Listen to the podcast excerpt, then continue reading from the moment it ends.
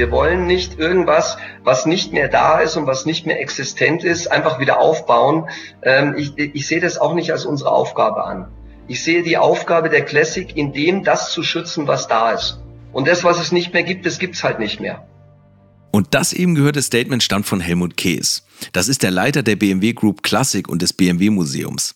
Wir haben zum Thema institutionalisiertes Sammeln gesprochen, aber dazu später. Erstmal Hallo zum zweiten Teil der abschließenden Doppelfolge vom 50 Millionen Dollar Auto. Das Thema verschollener Porsche 917 ist, wie ihr schon mitgekriegt haben könntet, irgendwie durch. Um nicht ganz so frustriert zu sein, gibt's hier ein paar kleine Tipps, wie man trotzdem Spaß an klassischen Autos, dem Sammeln und dem ganzen Drumherum haben kann.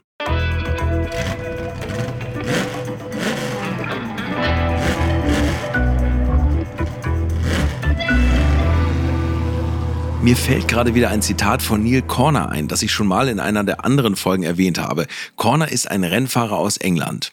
Sammeln mag ein Laster sein, wenn nicht gar eine Krankheit. Das Wichtigste dabei ist allerdings, dass sich der Sammler letztendlich als Hüter seiner Dinge versteht, in dem Bewusstsein, ich kann sie nicht mitnehmen, ich kann sie nur für kommende Generationen bewahren. Hm. Naja, ich weiß nicht. Das mit den Generationen ist schon ziemlich pathetisch. Vielleicht dann noch das von Montaigne. Unser großes und herrliches Meisterwerk ist richtig leben. Alle anderen Dinge, herrschen, Schätze sammeln, bauen, sind höchstens nur Anhängsel und Beiwerke.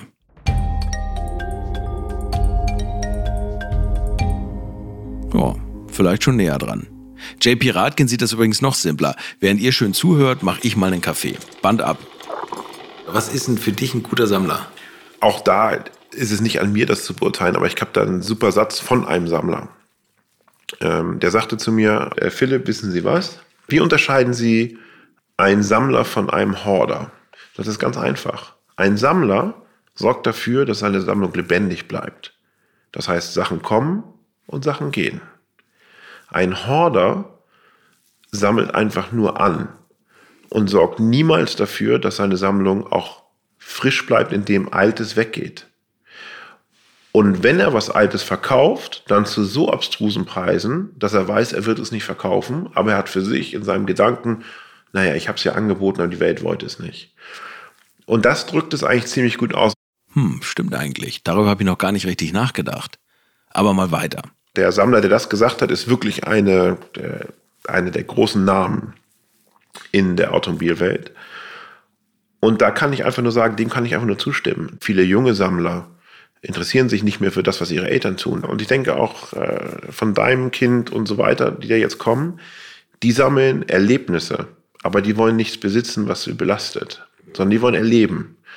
Und deshalb gibt es da auch so viele, die sagen, nee, also ich hänge mir jetzt nicht 30 Autos ans Bein. Sorry, das mache ich nicht. Ich war jetzt am Wochenende gerade in einer Sammlung in Belgien. Die ist nicht umfassend, aber sehr interessant von der Zusammenstellung. Und der hat das Glück, dass sein Sohn hyper interessiert ist an dem, was er da tut. Und der hat uns auch da durch die Sammlung geführt und so weiter. Das war sehr spannend. Und diese Klassifizierung, die dieser englische Sammler äh, gemacht hat, die finde ich tatsächlich genial, weil das ist, das ist der Grund. Wenn du so an Dingen hängst, dass du sie nicht verkaufst, dann wird deine Sammlung irgendwann tot sein und dann hast du sowas wie die Schlumpfbrüder, ja. wo einfach dann tausend Sachen angesammelt sind, völlig überfordert, geht gar nicht. Äh, ganz kurz. Wir haben die Elsesser Schlumpfbrüder Fritz und Hans schon in der Reihe erwähnt. Aber zur Erinnerung, die beiden Textilfabrikanten haben die wahrscheinlich weltgrößte Sammlung an Vorkriegsautos aufgebaut, was sie wiederum vermutlich auch in den Ruin getrieben hat. 400 Autos auf wohl mehr als 30.000 Quadratmetern. Was für ein Wahnsinn. Und die guten Sammlungen, die ich kenne, und äh, das ist auch beim Jay Leno der Fall. Da gehen auch viele Sachen mal weg, weil du siehst ja öfter mal, dass ein Auto kommt oder auch bei Ron Atkinson, äh, Vorbesitz Ron Atkinson. Mhm. So, Vorbesitz Nick Mason. Vorbesitz XY. Und dann weißt du, dass das eigentlich eine ziemlich smarte Sammlung ist. A, nehmen sie Gewinne mit und B, sorgen sie dafür, dass immer was Interessantes, Spannendes da ist. Und es gibt noch eine andere Geschichte. Da wollte jemand am Konkurso teilnehmen und hatte auch gute Chancen mit dem Auto, das er äh, mitgebracht hat, ähm, den Preis Best of Show zu gewinnen. Und der äh, alle anderen Autos, die er hatte, hat er verkauft, den Großteil seiner Autos, um dieses Auto zu kaufen, um damit äh, zu gewinnen. Okay. Und hat einfach gesagt, weil ich einfach nicht einsehe, mehr Geld auszugeben. Er könnte das ohne weiteres, das wäre gar kein Problem gewesen den noch zusätzlich zu kaufen. Aber er hat eben gesagt, das kommt für mich nicht in Frage, weil ich nicht äh, da so viel, äh, das ist obszön, so viel Geld auszugeben. Wenn ich jetzt, also neues Geld auszugeben. Also hat er Teile seiner Sammlung verkauft, auch sehr wichtige Autos seiner Sammlung, auch Autos, mit denen er schon mal wieder Leste gewonnen hat, um mit diesem Auto teilzunehmen. Und ähm, ohne es zu sagen, kann das jetzt jeder nachschlagen, weil er hat damit Hattrick gemacht. Er hat damit in, auf zwei aufeinanderfolgenden Jahren jeden Major-Konkurs mit dem Auto gewonnen. Und jetzt reden wir ja schon wieder von Fahrzeugen, die außerhalb der finanziellen Reichweite von Leuten wie mir liegen. Aber wenn ich den 917 nicht bekommen kann, dann kann ich mir zumindest irgendeinen Youngtimer in eine Garage stellen. Irgendwann wird es doch schon was wert sein, oder? Es gibt den Preis der FIFA, der heißt Best Preserved Car. So, und viele verwechseln Preserved mit einfach hinstellen, vor sich hingammeln lassen. Preserved heißt, ich habe mich darum gekümmert, dass der Zustand so bleibt, wie das Original mal war. Das kann ein Riss im Leder sein, aber dann klebe ich da irgendwas drüber, damit er halt nicht noch größer wird, zum Beispiel. Mhm. Das heißt aber nicht, dass ich einfach ein Auto in der Garage stehen lasse, äh, dann raushole und Heureka, ich habe jetzt das Super Preserved Car. Das verwechseln manche immer. Das ist ein großer Unterschied. Ach Mensch, schade. Sich selbst was Schickes auf Rädern leisten ist schwierig und mit viel Arbeit verbunden. Die meisten Sammlungen sind nicht öffentlich und sich immer nur durch Autobilder im Internet scrollen ist auch unbefriedigend. Klar, ich weiß, dass mittlerweile fast alle Automarken ihre eigene Geschichte und den Wert der automobilen Kultur hoch einschätzen. Deren institutionalisierte Sammlungen sind wenigstens für jeden Besucher offen. Egal ob bei Porsche, Mercedes-Benz oder auch VW und BMW. Und da ich eh nach Bayern muss, kann ich genau dort nochmal vorbeischauen. Jetzt bloß noch den Kaffee austrinken, dann geht's schon los.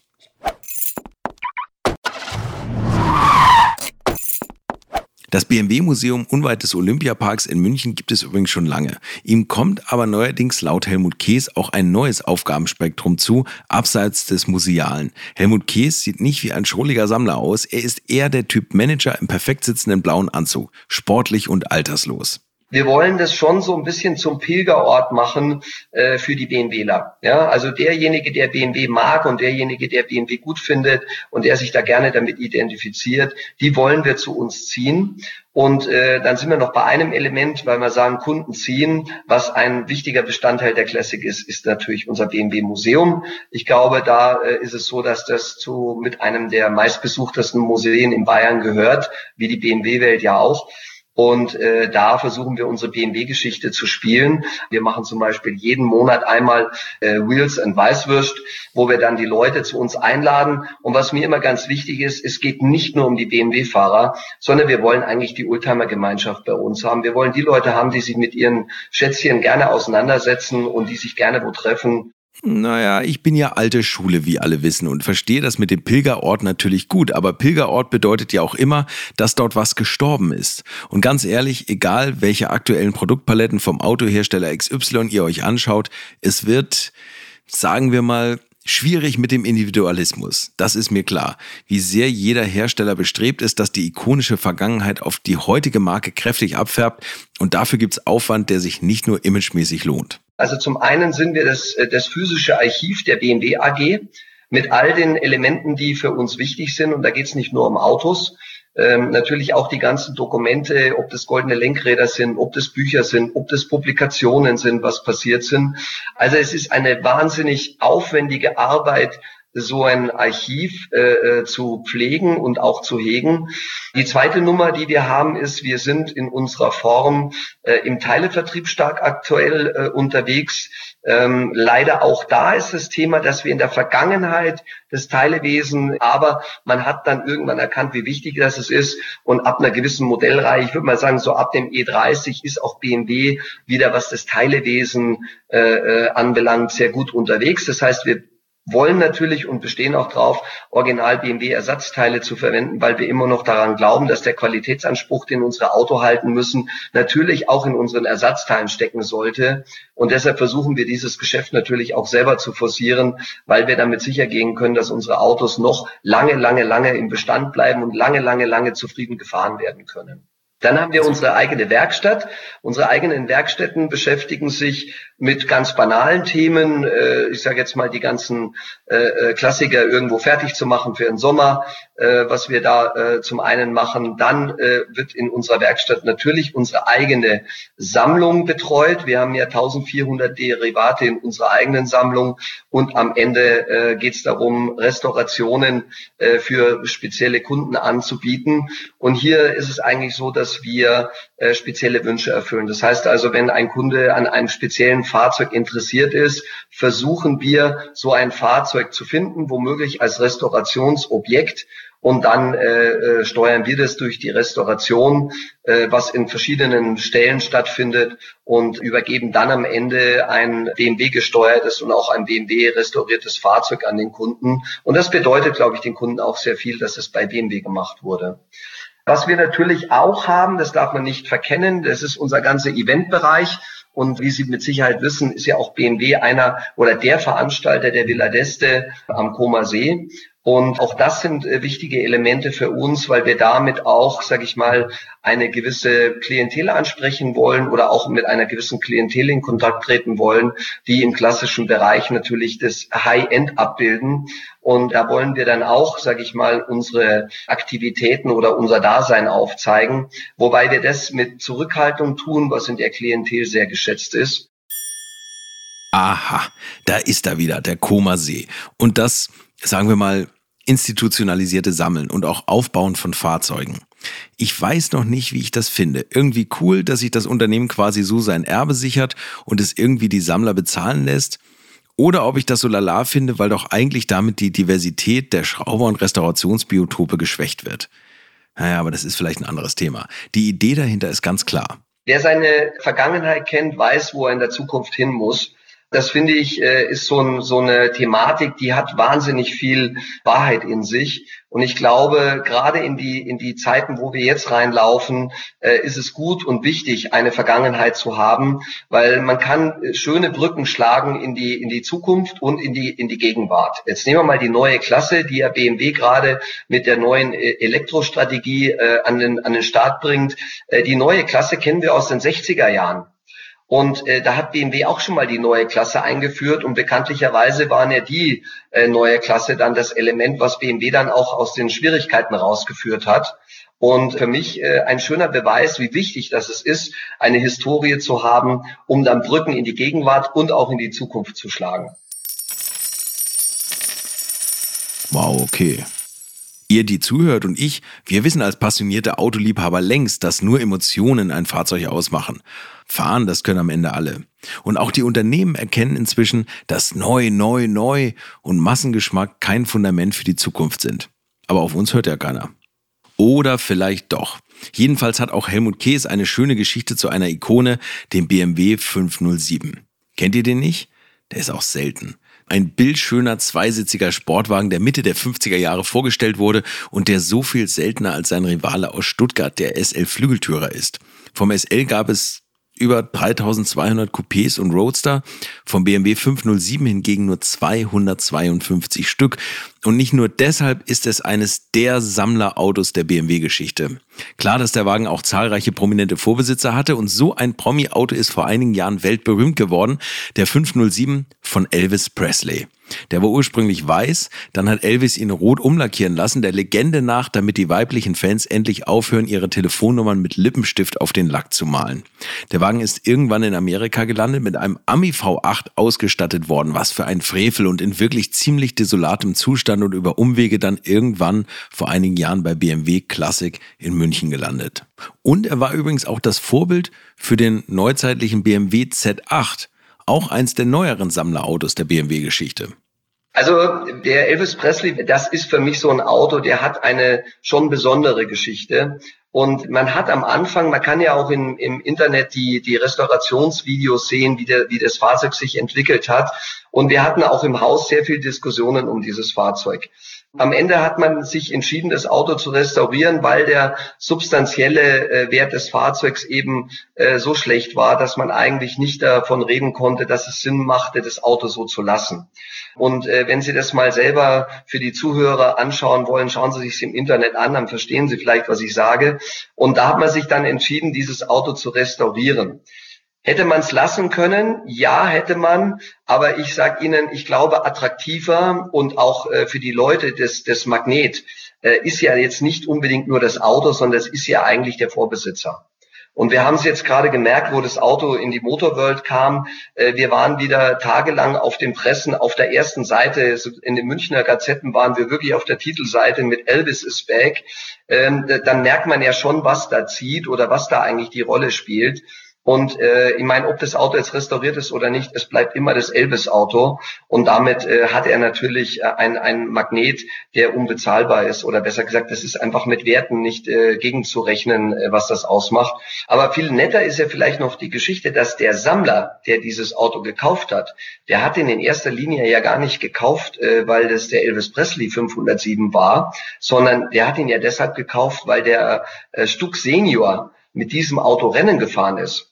Und er war ein sehr rennbegeisterter Mensch und äh, in erster Linie hat er das Auto deswegen gekauft. Und das wissen ja auch viele nicht. Der Vorbesitzer äh, vor Elvis Presley war tatsächlich äh, der, der Vater vom, vom Hans-Joachim Stuck, äh, der das Auto besessen hat.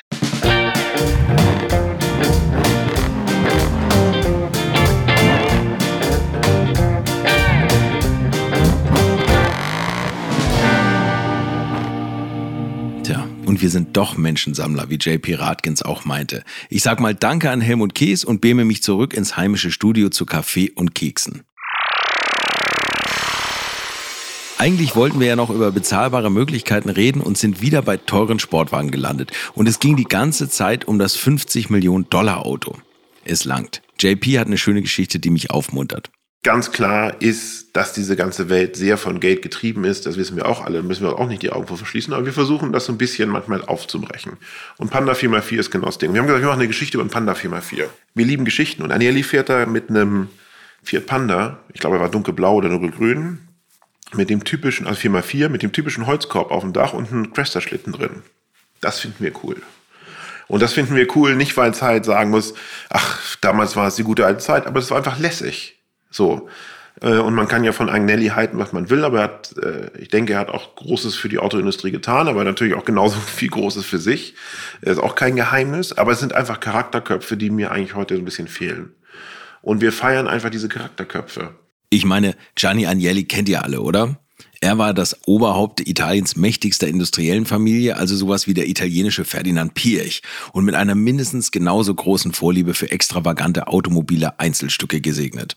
Er hatte zum Beispiel einen Ferrari Testarossa als Cabrio oder auch einen Lancia Delta Integrale ohne Dach oder einen Ferrari 365p mit drei Sitzen vorne.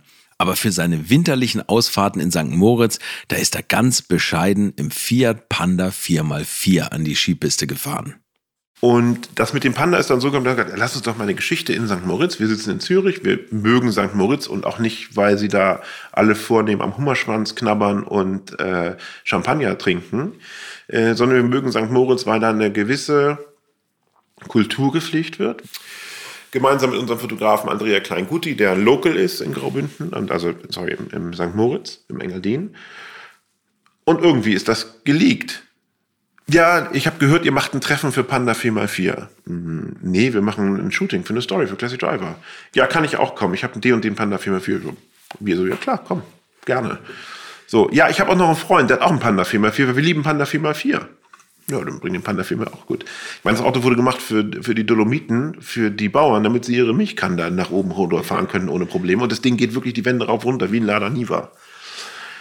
Und so ist das dann gekommen und am Ende waren das, glaube ich, 20 bis 25 Pandas, die dann da waren. Wir haben gar kein Programm gemacht. Wir haben gesagt, ja, kommt hin, ihr könnt äh, im, äh, im Souvetterhaus haben wir freundlicherweise eine spezielle Rate. Wir machen ein Abendessen, aber sonst gibt es kein Programm. Wir haben nicht mehr Auffahrt, Ausfahrt gemacht. Und äh, jeden Tag kriegen wir zwei Nachrichten. Ja, ich bin in London. Äh, Neil hat gerade geschrieben, ich bin in London. Ich habe jetzt extra ein 4x4 gekauft. Ich möchte, damit ich bei euch mitmachen kann. Wir so, ja, okay, cool. So, und darum geht es doch am Ende des Tages. So, und da haben wir halt Leute, den Studenten aus, aus Zürich, der mit einem geliehenen 4x4 da ankommt und eine sensationelle Zeit hat.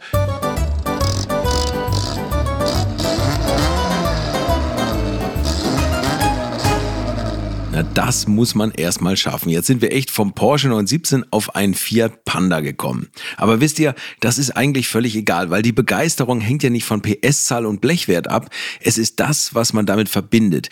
Es ist das, was das eigene Leben und das anderer im Herzen und Seele reicher macht. Wisst ihr Leute, wir leben in Zeiten des Umbruchs. Der Klimawandel haut rein, die Weltgemeinschaft ist zerstritten und wir haben für viele Probleme keine Lösung, obwohl vieles auf der Hand liegt. Okay, unsere Autoleidenschaft ist ein Luxusproblem, aber für uns eben wichtig. Wie wird das in Zukunft sein? Benzin wird unbezahlbar, das Image alter Fahrzeuge als Dinosaurier vergangener Zeiten zum Aussterben verdammt und auch das habe ich mit JP bis in den späten Abend diskutiert. Meiner Meinung nach wird das nicht am Benzinpreis liegen. Erdöl gibt es genügend äh, wir müssen nur tiefer bohren. Es wird halt einfach irre teuer. Also die Quellen sind einfach da. Also das, der Mangel an Erdöl wird es nicht sein. Ich sehe es eher so, und ich halte das für teilweise auch ganz richtig, dass zum Beispiel Innenstädte sind keine Autoplätze. Also du musst nach Hamburg in die Innenstadt, musst du nicht mit dem Auto fahren. Natürlich muss äh, gewährleistet sein, dass der öffentliche Personennahverkehr total gut organisiert ist. Also ich glaube, dass was als erstes stattfinden wird, ist, dass wir im innerstädtischen Bereich werden wir keine Autos mehr so wahrnehmen, wie es jetzt ist. Und das betrifft natürlich dann auch die, die historische Autos fahren. Ich sehe es weniger disruptiv im Sinne von, wenn du Touren machen möchtest mit deinem Auto. Also das, das sehe ich. Ich glaube, da wird auch ziemlich viel dramatisiert, auch gerade von den Automobilverbänden und so weiter. Da können wir, glaube ich, erstmal die Kirche getrost im Dorf lassen. Ähm, es wird sich was ändern. Es ist ganz klar, dass wir was ändern müssen. Also wenn ich jetzt gerade die Zahl höre, dass äh, 94 Prozent, glaube ich, war es jetzt, der Wissenschaftler sagen, dass der Klimawandel menschengemacht ist, dann liegt es jetzt auch an uns, das ein bisschen zu ändern. Welchen Weg wir da gehen, ob jetzt die Elektromobilität der richtige ist oder nicht, vermag ich überhaupt nicht zu sagen, weil ich mich damit überhaupt nicht auskenne und ich bin kein großer Freund davon, komplexe Dinge, und das haben wir jetzt ja mehr und mehr sehen wir das ja, dass komplexe Sachverhalte auf 160 Zeichen passen müssen. ja, so. Und dem folge ich einfach nicht. Ich habe keine Ahnung davon. Ich weiß nicht, ob die CO2-Gleichung für ein Elektroauto wirklich so schlecht ist. Ich lese mich da rein, kann das alles glauben, aber wissen tue ich das nicht. So, und wenn ich dann einfach diesen ganzen Unsinn sehe von einem brennenden i3 und äh, Leute dann posten, siehst du hier, das ist dann äh, No Emission. Also erstens brennt bei dem Auto nicht die Batterie, das Foto ist sechs Jahre alt und da ist was, brennt was am Kofferraum. So, aber es wird verkauft, als ob es gerade gestern passiert ist und so weiter. Also deswegen, also wir müssen einfach dahin hingehen. Und so schön das manchmal ist, wenn man seine Meinung durchdrücken möchte, das funktioniert so nicht, Leute. Also da müsst ihr einfach mal entspannt bleiben. Und ich arbeite in dem Bereich. Also ich lebe, wir leben davon, dass äh, Leute den Spaß am historischen Automobil nicht verlieren. Und das sehe ich auch nicht, wenn man halt offen miteinander umgeht. Beide Seiten, wohlgemerkt.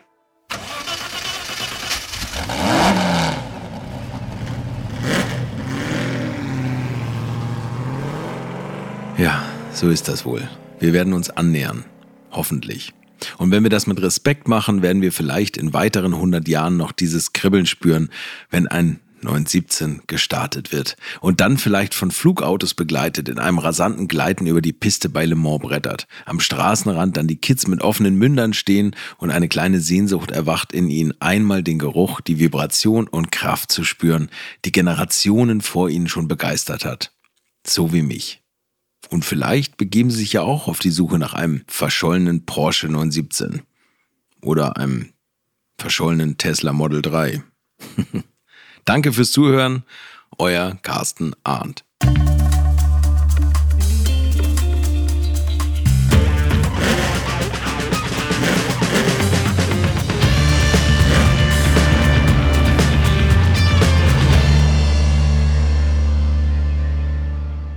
Das 50 Millionen Dollar Auto. Mit mir, Carsten Arndt. Produziert von den Wake Words Studios. Redaktion und Texte Lutz Neumann. Redaktionelle Mitarbeit Carsten Weichelt und Elena Lorscheid. Korrespondentin Südamerika Catherine Flores. Schnitt und Sound Philipp Klauer. Cover Alex Schaffner. Executive Producer Wakeword Christoph Falke und Sven Rühlecke. Hallo nochmal. Wie ihr vielleicht merkt, ist dieser Podcast in Zeiten der Pandemie entstanden und stellt daher auch unseren damaligen Kenntnisstand dar. Danach ist viel passiert, was wir leider nicht mehr berücksichtigen konnten. Wir wollten euch mein Abenteuer mit dem 50 Millionen Dollar Auto aber trotzdem nicht vorenthalten. Also viel Spaß beim Hören.